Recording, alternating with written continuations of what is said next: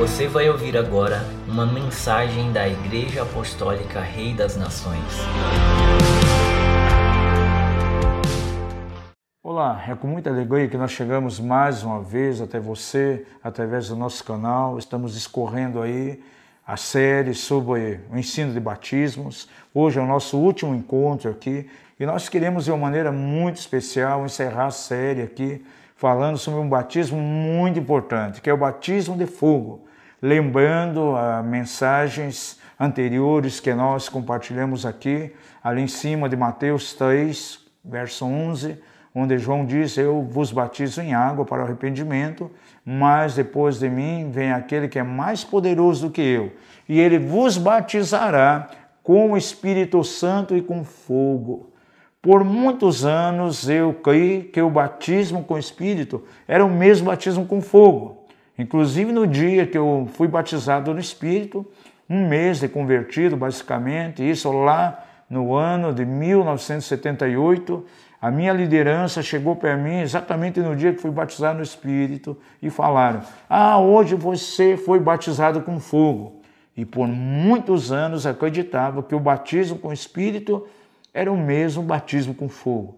E você percebe ali de uma maneira bem clara nesse texto que fala de duas experiências distintas, diferentes uma da outra.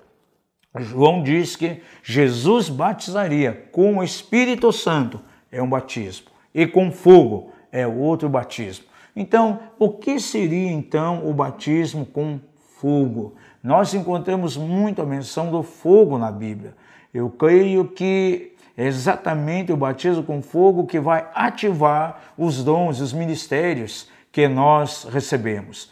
No episódio anterior nosso aqui, eu terminei falando o seguinte: muitas pessoas que têm recebido poder de Deus, na vida delas, esse poder está completamente adormecido.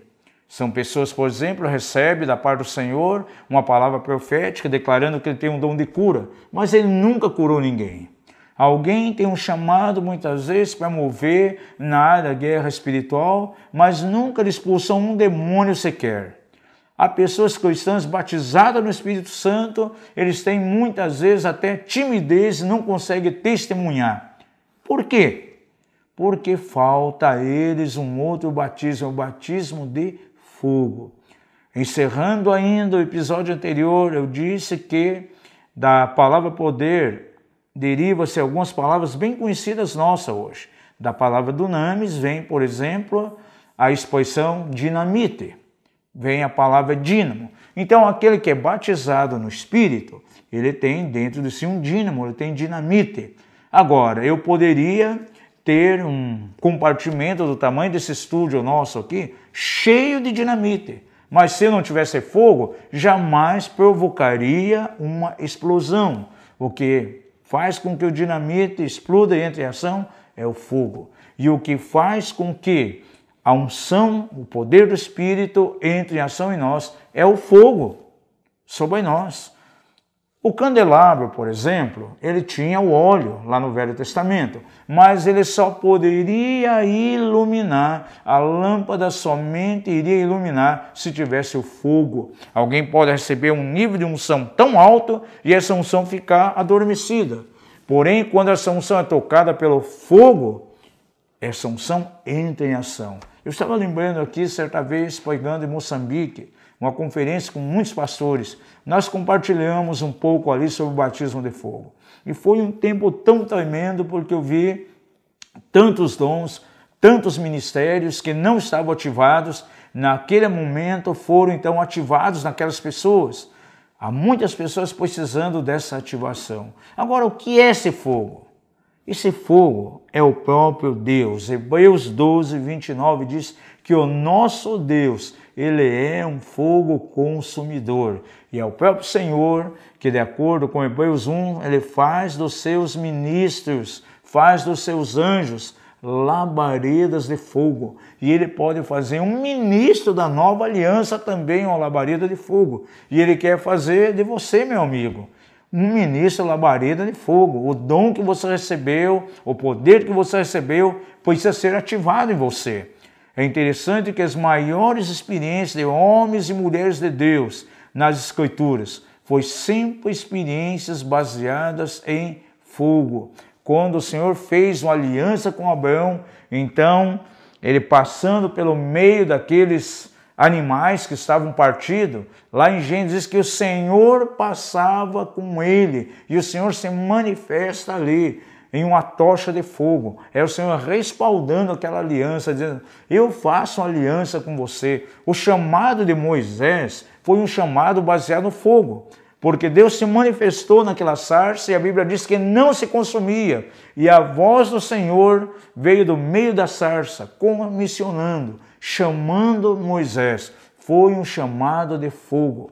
Daniel ele teve uma visão do ancião de dias, e até as do ancião de dias Claro, o ancião de dias se refere a Jesus, havia como um rio de fogo. A visão de Ezequiel, o trono de Deus, estava repleto de fogo. Elias, quando confrontou toda a adoração que era dada a Baal através de seus profetas, foi um momento realmente de fogo. O Senhor se manifestou ali como fogo e consumiu aquele holocausto. Então nós vemos o fogo presente na Bíblia toda.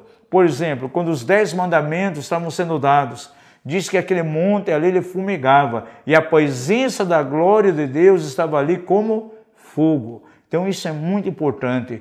Porque lá em Atos capítulo 2, quando veio o Espírito Santo, veio repartido ali línguas de fogo sobre aquelas pessoas.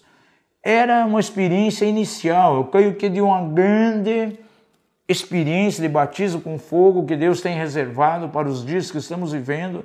Estamos vivendo os dias finais e algo que Deus quer fazer com a igreja de maneira tão tremenda que é trazer a manifestação da sua presença como fogo. E ali era um sinal, eram as premissas dessa grande experiência. E nós vamos entrar de maneira muito plena nos dias que nós estamos vivendo. E você, meu amigo, é candidato a receber e eu convido você a abrir teu coração diante de Deus e desejar de maneira ardente que o fogo de Deus venha sobre você, que esse batismo te alcance e ele vai colocar em atividade os dons, os ministérios, toda a medida de graça, a medida de unção que você já recebeu. Deus abençoe a tua vida, nos acompanhe sempre aqui nesse canal, curta, compartilhe com os teus amigos, deixa um comentário ali, deixa a tua observação, deixa a tua pergunta. Nós teremos muita satisfação em estar respondendo. Obrigado por nos ouvir. Para mais informações, acesse o nosso site mapev.com.br.